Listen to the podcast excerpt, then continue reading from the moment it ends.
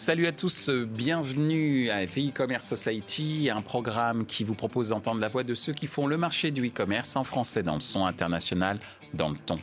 Une émission soutenue par Ewin et Didomi avec pour partenaire opérationnel l'Institut de l'Internet et du Multimédia du pôle Léonard de Vinci. Ce contenu est accessible également en podcast sur les principales plateformes d'écoute. Cette semaine, notre thème est le suivant, l'acquisition client dans le secteur de la finance.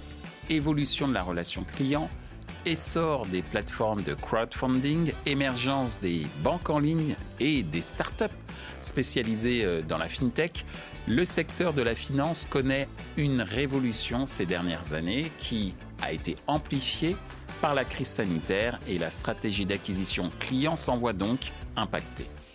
L'affiliation s'impose donc comme un des leviers les plus pertinents face à des utilisateurs de plus en plus volatiles, et à la recherche de services personnalisés. Afin de mieux comprendre les stratégies d'acquisition client dans le secteur de la finance, nous demanderons à nos invités quels sont les avantages de l'affiliation dans une stratégie de conquête client, quelle est aujourd'hui la valeur d'un client digital dans le mix marketing des annonceurs du secteur finance, comment voit-il le secteur finance faire évoluer la stratégie d'acquisition client. Pour en discuter, Amine Brahimi de Ewin, Fabienne Lescornet de Floa Bank, Myriana Babo de Orange Bank. Bonjour Myriana. Bonjour. Bonjour Fabienne. Bonjour. Bonjour Amine et bienvenue donc sur le plateau de The E-Commerce Society. Nous allons parler d'un secteur, euh, comment dire, modèle dans le monde de l'acquisition, à savoir le secteur euh, de la finance. Et cette toute première question euh, pour toi, euh, Myriana, ensuite ce sera à Fabienne et Amine d'y répondre. Quand on évoque l'acquisition client dans le secteur finance, qu'est-ce que ça évoque pour toi? Alors déjà, avant de répondre, il est important de se, dire que le secteur bancaire a beaucoup évolué ces dernières années et la transformation digitale s'est accélérée. Il y a trois éléments qui me viennent en tête. le premier, c'est une concurrence forte concurrence forte. Pourquoi? Parce que euh, des acteurs émergents comme des néobanques côtoient en fait des, acteurs plus traditionnels, des banques dites traditionnelles. Euh, et elles ont pu s'installer rapidement sur le marché du fait de leur modèle 100% digital. Si je prends le cas d'Orange Bank, par exemple, euh, on est une banque mobile qui proposons une large gamme de services, donc que ce soit les comptes bancaires, le crédit, l'épargne. Euh, on a aujourd'hui trois ans d'existence et déjà 1,2 million de clients en France et en Espagne. Et que pour le secteur, le marché français, on en a 1,1 million, de clients. Le deuxième élément qui met en tête, c'est l'innovation. L'innovation, pourquoi? Euh, Parce que le temps où euh, on proposait un parcours dématérialisé, où c'était vraiment un avantage compétitif, ce temps, il est révolu. c'est devenu un standard marché, c'est une norme les Français, ils ont soif d'autonomie, ils ont soif d'instantanéité, euh, et on se doit d'avoir une expérience client optimale. Euh, aujourd'hui, euh, c'est la première raison qui fait qu'on choisisse Orange Bank. C'est l'expérience client. Et le troisième élément qui me vient en tête, c'est la crise sanitaire. Donc, effectivement, l'an dernier, on a eu une crise sans précédent. Elle continue encore. On a dû adapter notre tonalité de message. On a dû adapter aussi l'offre commerciale. Il y a eu des gestes commerciaux qui ont été, euh, qui ont été réalisés. Si j'en donne un exemple, par euh, si j'en cite un exemple, pour le coup, euh, on n'a pas de frais de tenue compte. Par exemple, on a des frais d'inactivité. Pour, pendant le premier confinement, le seuil qui déclenche les frais d'inactivité a été abaissé de trois opérations par mois à une opération. Donc, si je dois résumer tout ça, on a un secteur où il y a des, acteurs euh, nombreux sur le marché. Euh, en même temps, on, est, euh, on a en face de nous des clients qui sont volatiles, qui sont prêts à changer de banque à tout moment. Donc finalement, l'acquisition client reste important pour nous, mais au-delà de ça, il y a aussi la fidélisation derrière à avoir en ligne de mire. Merci Myriana. Moi, ce que je retiendrai sur ce que tu as évoqué, c'est peut-être trois mots-clés. Donc concurrence, innovation constante et plutôt que crise sanitaire, si tu me le permets, j'aurais dit adaptabilité Tout à fait. Tu me le permets Tout à fait. Merci Myriana. Fabienne, justement, à travers ce que vient de nous exposer euh, Myriana, quelle est ta vision, euh, notamment euh, chez Floa, en ce qui concerne l'acquisition client dans le secteur de la finance Ça évoque quoi pour toi? Alors, je te rejoins. En effet, en effet, cette activité, elle a été beaucoup bousculée cette année et la concurrence, la concurrence est vraiment très présente. Euh, Bank, nous, on a un acteur, alors le nom est récent, mais on, a un acteur qui a un peu plus d'ancienneté. On a à peu près 10 euh, ans sur l'acquisition de clients en direct, un peu plus ancienne euh, en format retailer. Donc, on a fait notre transition digitale. Et finalement, l'acquisition de nouveaux clients en direct sur le secteur de la finance, elle est vraiment très dynamique et il y a une concurrence féroce. Si on va tous sur euh, le search, eh ben on va, euh, ça va bider. Donc il va falloir trouver, on a tous les mêmes sujets, d'aller chercher des coûts d'acquisition les plus performants. Évidemment, il y a le SEO.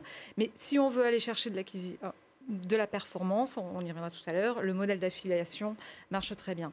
Ensuite, tout ce qui est autour de l'acquisition, les acteurs maintenant le maîtrisent globalement très bien et un bon niveau du pilotage de leur stratégie d'acquisition, quel qu'il soit.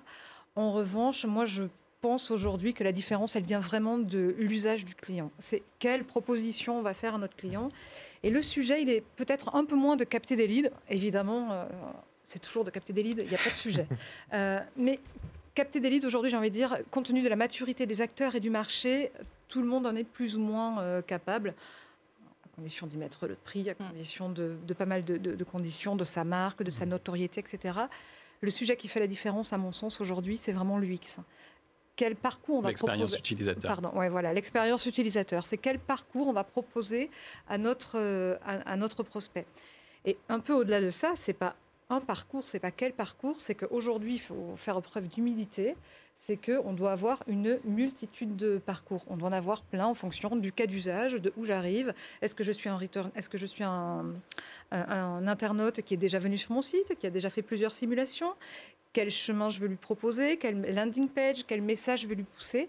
Et donc ça, pour pouvoir faire ça, il faut être très data-centrique. Donc le métier, le métier de captation de leads, finalement, euh, qui est globalement très bien maîtrisé par euh, tous les acteurs et euh, avec certains des stratégies différentes. La différence va se faire, là j'ai l'impression, c'est vraiment autour du parcours d'achat, de l'intention que l'on va mettre et l'énergie qu'on va mettre à, travailler toute cette UX pour offrir le parcours le plus simple, le plus adapté à nos clients. Donc, ben, l'acquisition, enfin, il faut aimer les chiffres, hein, il faut être très data-centric, toujours très héroïste, parce que le sujet du ROI, quand on fait de l'acquisition, il est vraiment au cœur de nos préoccupations chaque jour. Mais donc, il y a vraiment de l'optimisation de nos campagnes. Et puis en interne, il y a du, beaucoup de travail autour, euh, autour de l'UX.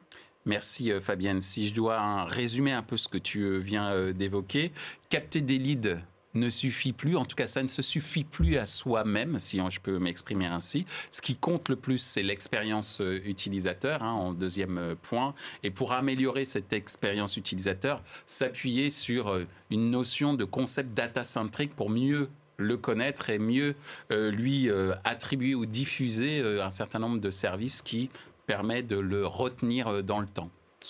C'est tout à fait ça. Ouais, ouais. Il faut avoir une roadmap hyper séquencée pour travailler ces parcours. Chez Floa, par exemple, tous les 15 jours, on livre de nouvelles euh, évolutions sur nos différents parcours. On a quelques parcours nominaux, évidemment, et ensuite on a des parcours euh, spécifiques en fonction du sourcing.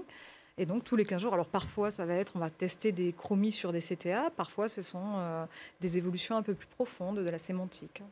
Merci euh, beaucoup euh, Fabienne. Alors Amine, toi qui es un acteur de l'affiliation, on a un petit peu euh, prononcé le mot et, on y reviendra un petit peu plus en détail dans la question qui, qui va suivre.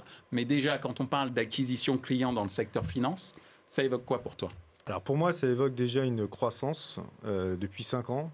nous, notre volume d'affaires en finance était autour de 15% environ. Là, il a, il a doublé. Donc en 5 ans, on est plutôt autour de 30% de volume d'affaires qui est généré par le secteur de la finance en affiliation, ce qui est considérable. Euh, ça montre tout ce que vous avez dit, un dynamisme des acteurs, une volonté d'aller chercher du lead, mais pas simplement du lead pour du lead, mais du lead qualifié. L'idée derrière, c'est d'aller avoir du client, du client finaux euh, qui, euh, qui transforme et qui prend justement bah, une ouverture de compte ou un crédit à la consommation. Donc ça, c'est vraiment le point, le point crucial.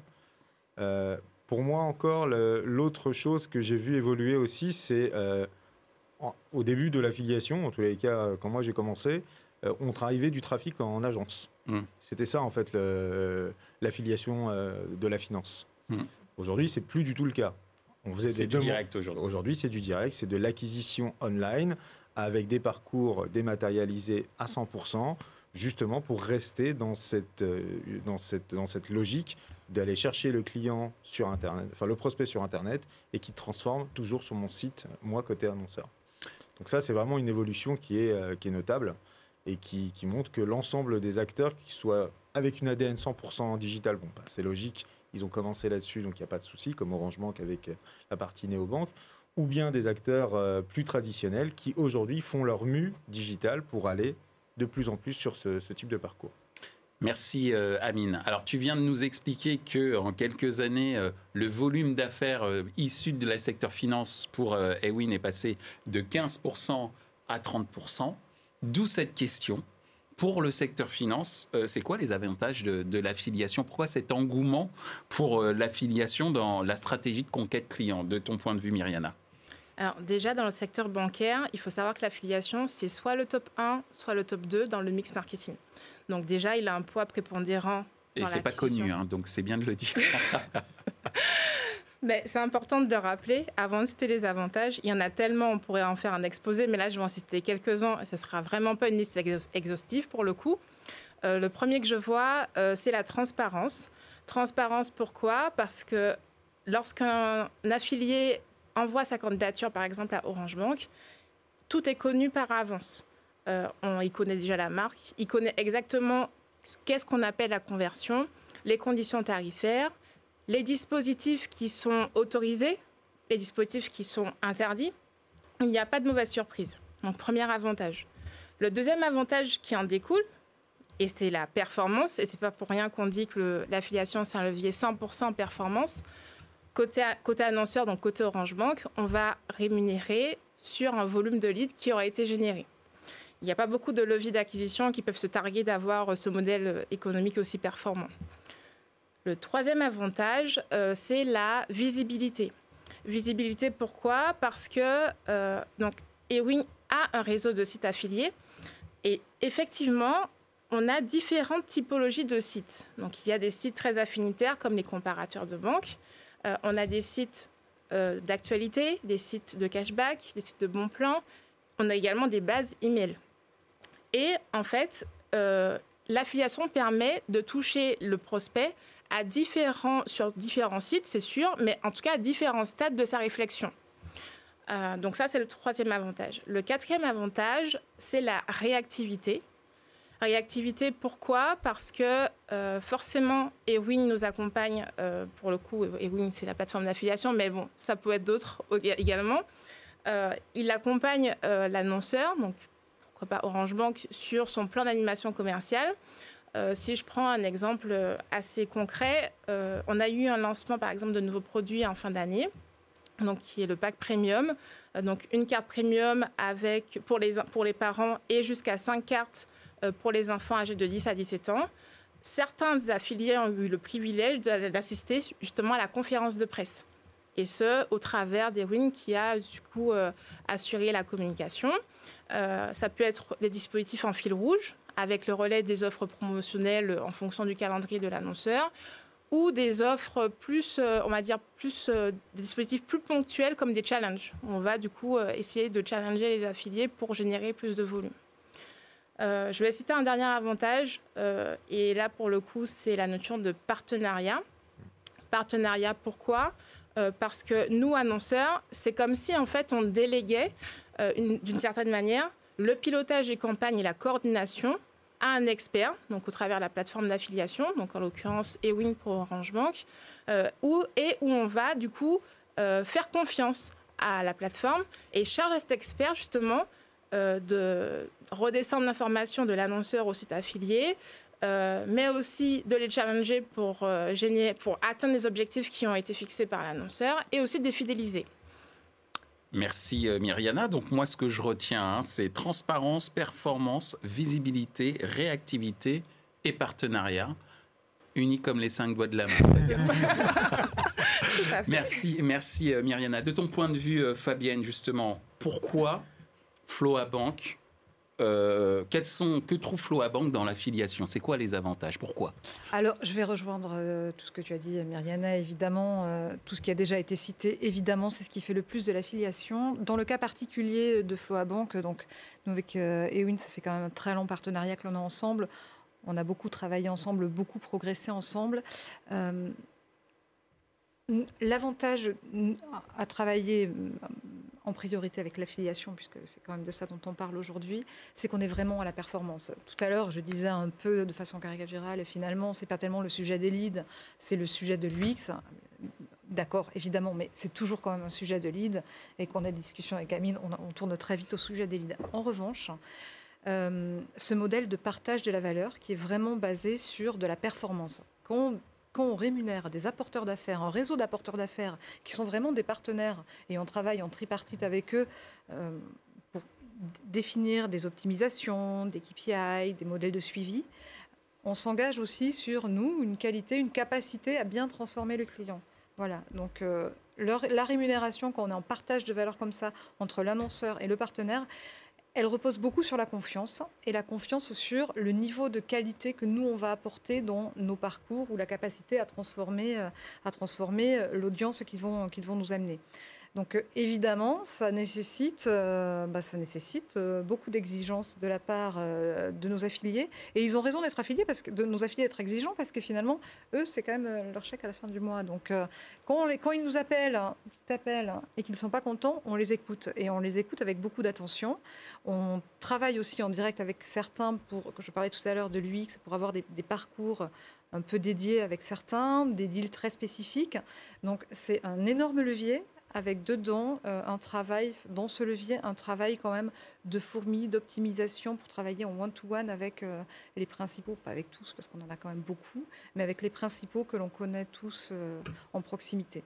Et la relation que l'on développe avec ces apporteurs d'affaires, en tout cas chez nous, chez Floa, c'est quelque chose qui est très précieux. En tout cas, ce que je retiens, c'est que l'épine dorsale de cette relation avec, avec votre partenaire d'affiliation, en l'occurrence Ewin, c'est en fait euh, la confiance. Et la confiance qu'il y a également, enfin cette intermédiation qu'il y a entre vous et les affiliés, et effectivement ces affiliés qui peuvent être exigeants, mais cette exigence, entre guillemets, est récompensée de par euh, ben, euh, la transparence dont on parlait également tout à l'heure. Exactement.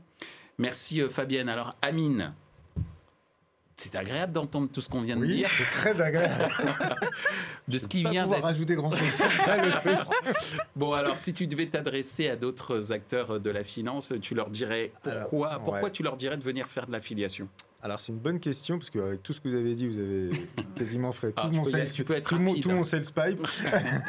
non, euh, la, vraie, la vraie chose aussi qui est intéressante, c'est de se rajouter le test and learn parce que c'est un, un levier qui mm. permet de le faire, en fait. Le faire à, entre guillemets, à moindre frais pour vous, annonceurs, de tester des choses, de, de continuer euh, si ça fonctionne, de les abandonner ou de mm. les optimiser si euh, vous n'êtes pas satisfait euh, du partenariat qui peut être mis en place avec tel ou tel levier ou tel ou tel éditeur.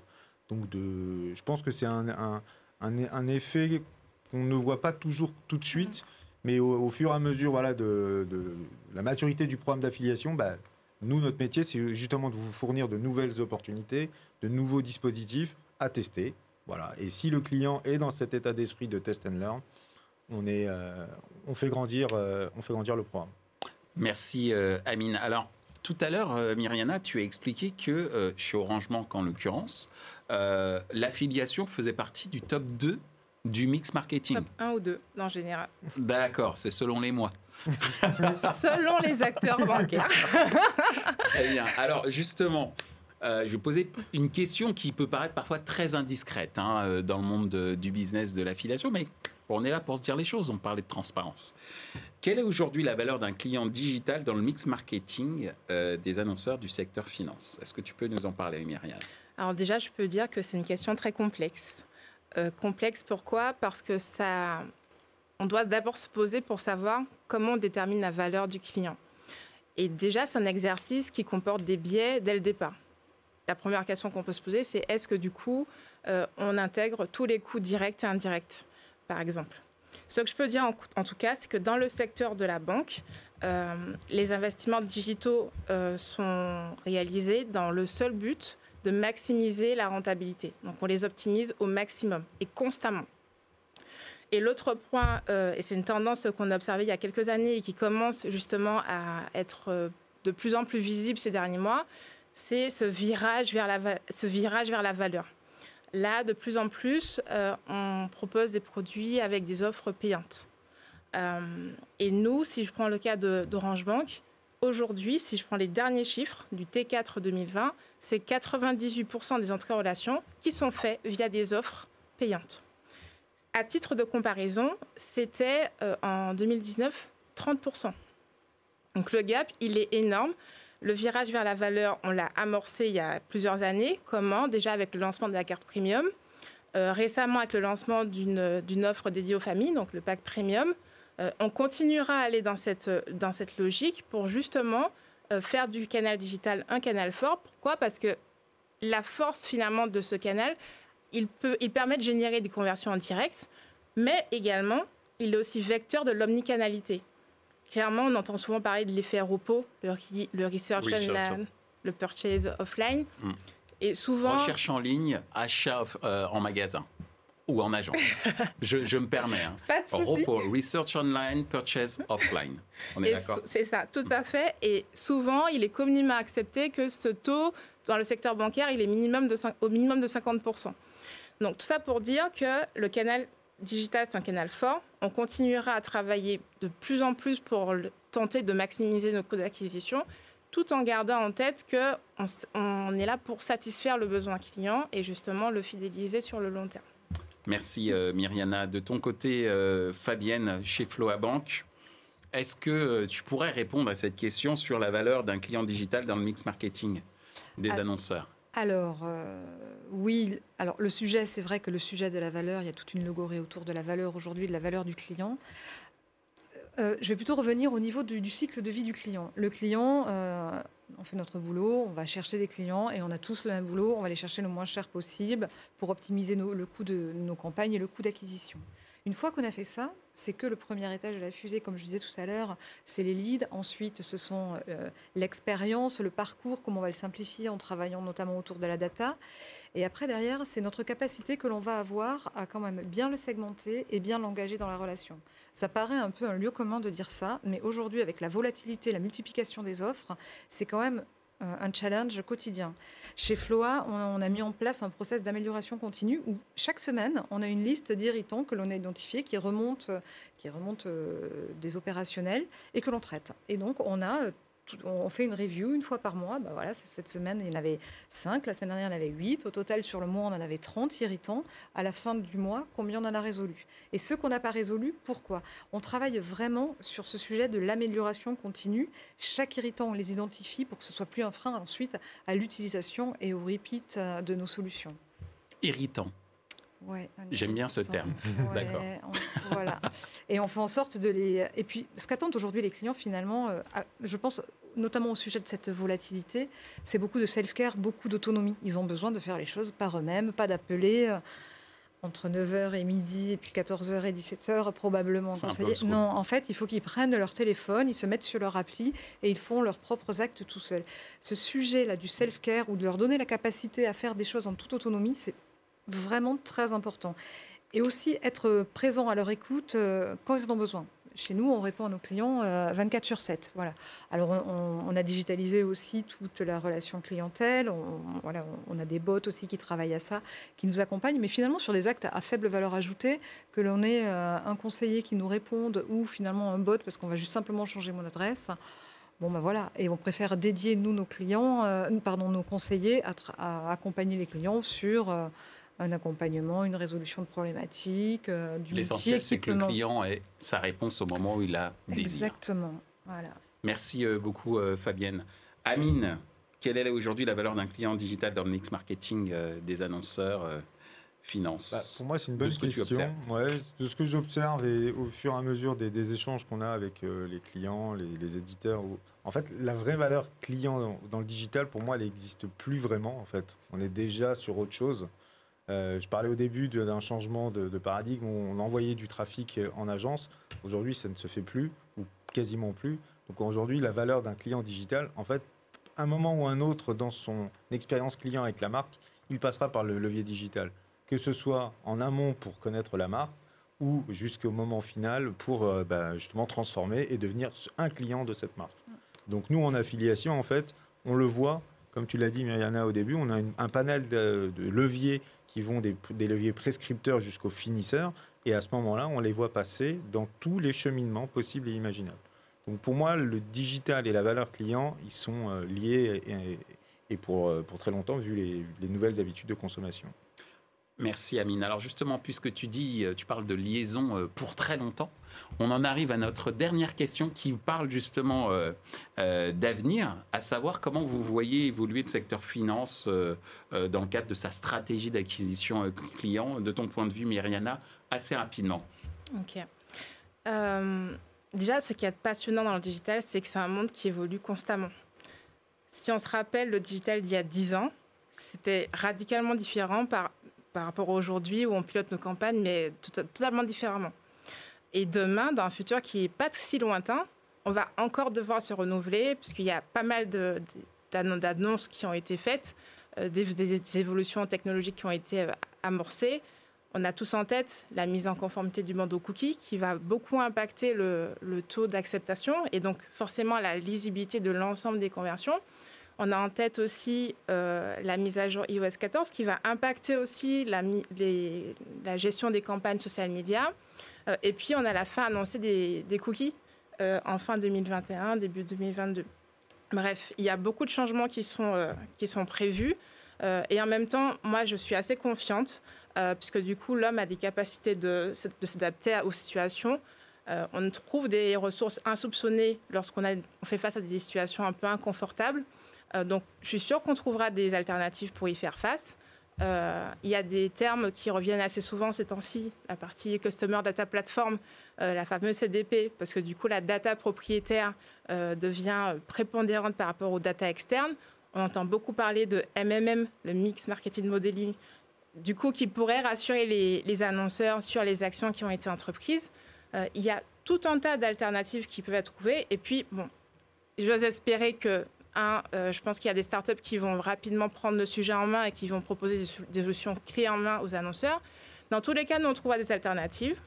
Euh, et puis, il y a un célèbre proverbe qui dit il n'y a pas de négatif dans le changement si c'est dans la bonne direction. Donc, allons-y. On retiendra cette phrase. Merci Myriana pour ce, euh, ce discours plein d'espoir et qui est un espoir partagé par Fabienne, j'imagine, pour parler d'avenir. Oui, alors, euh, ouais, ouais, évidemment, on est plutôt confiant dans l'avenir et il va être mouvant, je, je te rejoins. Alors, il va être mouvant, évidemment, il y aura tous ces cookies, enfin, toutes ces problématiques qui arrivent et nos métiers ont beaucoup évolué, c'est vrai, depuis dix ans. En plus, de 10 ans en plus, ont aussi beaucoup évolué. Et il y a de très belles choses là qui arrivent. Et je pense que ceux qui arriveront un peu mieux, c'est euh, la façon dont ils vont l'exécuter. On a de très belles choses. Il y a l'instantanéité, ça va beaucoup changer. Je pense que c'est une attente très forte aujourd'hui sur le marché. On n'a plus envie d'attendre 4 jours pour avoir son, son virement. Hein. Son virement, on le veut tout de suite maintenant qu'on le veut. Bah, c'est pareil qu'on va demander euh, une carte bancaire, un financement. L'instantanéité, pour nous, c'est vraiment clé. Et l'instantanéité, bah, c'est aussi euh, des parcours hyper simples, travailler autour de la data, alors avec une KYC peut-être, euh, une reconnaissance client pardon, euh, très simplifiée, avec de nouveaux outils. Il faut vraiment intégrer la tech, la tech, la data, mais au service du client, parce que c'est tech, la data pour se faire mhm. plaisir, etc. Vraiment au service de l'expérience et bien exécuté. Nous, c'est vraiment quelque chose qu'on croit beaucoup. Ça sera évidemment euh, plutôt mobile. Il y a aussi DSP2 qui arrive, qui va pas mal changer les choses, notamment autour euh, des produits, des produits financiers avec l'agrégation. Donc on le voit là, que les choses sont en train de bouger. On commence à voir quelques nouveaux acteurs qui, ont, qui, font des petites choses intéressantes. Et puis évidemment, nous, on travaille déjà. Bon, voilà, on a déjà des petits sujets bien avancés. Euh, bien avancé. Donc on est confiant. Beaucoup, merci beaucoup Fabienne. Je sens qu'il y a plein de choses que tu veux encore nous dire et je propose que l'on fasse un prochain numéro autour euh, euh, de euh, la finance et de l'acquisition client parce qu'effectivement j'en apprends beaucoup donc merci beaucoup. Mais Amine, tu te restes 30 secondes pour nous dire comment tu vois évoluer l'avenir du secteur finance dans la stratégie d'acquisition client. Bah, je rejoins un peu tout ce que vous avez dit. Moi, ce que je pourrais rajouter, c'est euh, l'hyper-personnalisation des parcours. Je pense que c'est la clé, c'est ce que tu avais dit aussi. Ça, ça me paraît être euh, un enjeu majeur pour le futur. Euh, je ne veux pas avoir les mêmes offres que mon, voisin, parce que je suis différent, et donc j'ai des besoins différents que je veux assouvir tout de suite. voilà, ça c'est le mobile. ça c'est le premier point. Le mobile first. Là aujourd'hui, on arrête le desktop. Moi, je pense que c'est quelque chose qui va devenir euh, complètement obsolète. Le mobile est euh, l'usage euh, du moment, l'usage du, futur, j'ai envie de dire. tout ce qui est autour des applications mobiles, je pense aussi. Aujourd'hui en finance, on n'est plus sur des applications juste pour consulter ses comptes et autres. Demain, il faudra acquérir des clients et des nouveaux clients grâce à ces, applications. Et je vois un autre point, c'est l'internationalisation. Aujourd'hui, les clients français ont aussi cette volonté d'aller conquérir le marché français, c'est une chose, mais surtout d'aller euh, voir comment on peut euh, travailler sur d'autres marchés. Et ça, c'est vraiment un point important. parce qu'il y a des méthodes de, travail qui sont différentes, des habitudes de consommation qui sont peut-être un petit peu différentes, et il faut, faut, faut pouvoir s'adapter. Merci Amine, merci Myriana, merci Fabienne. J'ai beaucoup appris aujourd'hui en termes d'acquisition client dans la finance, mais j'allais dire d'acquisition euh, client tout court. Euh, et comme je le disais en introduction, le secteur finance a depuis longtemps démontré que sur le secteur digital, eh bien, c'était un acteur euh, euh, plutôt, euh, non pas suiveur, mais plutôt leader en termes d'innovation. je reprends ces termes-là aussi en termes de travail autour de l'expérience client. Et je vais reprendre ce que tu disais, Myriana, sur la bonne direction à prendre. Et eh ben, grâce à vous, en tout cas, j'espère en tout cas que beaucoup de gens auront, sauront quelle direction prendre pour faire de l'acquisition euh, client euh, non plus une contrainte, euh, mais en tout cas une opportunité. Merci. Merci. Ainsi s'achève ce débat autour de l'acquisition client dans le secteur de la finance. Ce contenu est accessible en podcast sur les principales plateformes d'écoute. Merci à Awin et Didomi pour leur soutien, ainsi qu'à notre partenaire opérationnel, l'Institut de l'Internet et du multimédia du pôle Léonard de Vinci. Merci également à l'ensemble des équipes d'Altis Media pour la réalisation de ce programme. Post-production, traduction et sous-titrage par Uptown.